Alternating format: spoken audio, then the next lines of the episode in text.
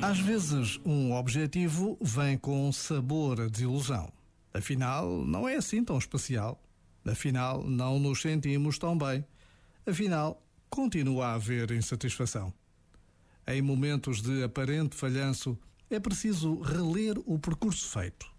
Na verdade, há objetivos que atingimos para perceber que não eram a nossa meta. A meta muitas vezes, está no caminho no processo, no que precisamos de aprender. E mesmo que o objetivo atingido pareça agora de pouco valor, no fim de contas, onde estamos? Como estamos? É esse o melhor ponto de partida para chegar onde precisamos. Já agora, vale a pena pensar nisto. Este momento está disponível em podcast no site e na app.